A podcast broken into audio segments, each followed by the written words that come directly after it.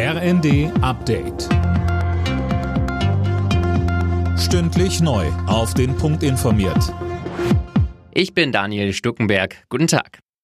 Seit Mitternacht ist Tanken in Deutschland wieder teurer. Der Tankrabatt ist ausgelaufen. Anders als bei der Einführung im Juni haben die Tankstellen die Preise aber nicht schrittweise angehoben, sondern schlagartig. Der Preis für einen Liter Super ist um 40 Cent gestiegen, beim Diesel sind es bis zu 28 Cent. Das ist deutlich mehr, als der Tankrabatt überhaupt ausgemacht hat.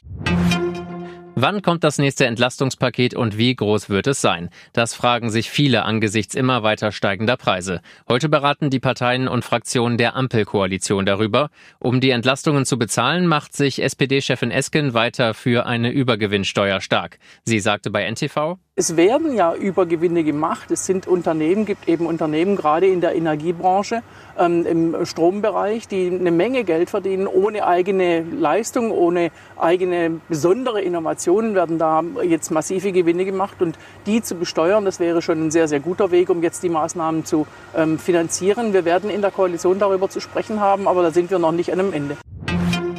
Wegen des angekündigten Pilotenstreiks streicht die Lufthansa morgen fast alle Flüge von und nach Frankfurt am Main sowie München. Betroffen sind 800 Verbindungen. Philipp Rösler mit den Infos. Vereinzelt fallen auch heute schon Flüge aus. Laut Lufthansa werden insgesamt rund 130.000 Passagiere von den Streiks betroffen sein. Sie sollen heute informiert und wenn möglich umgebucht werden.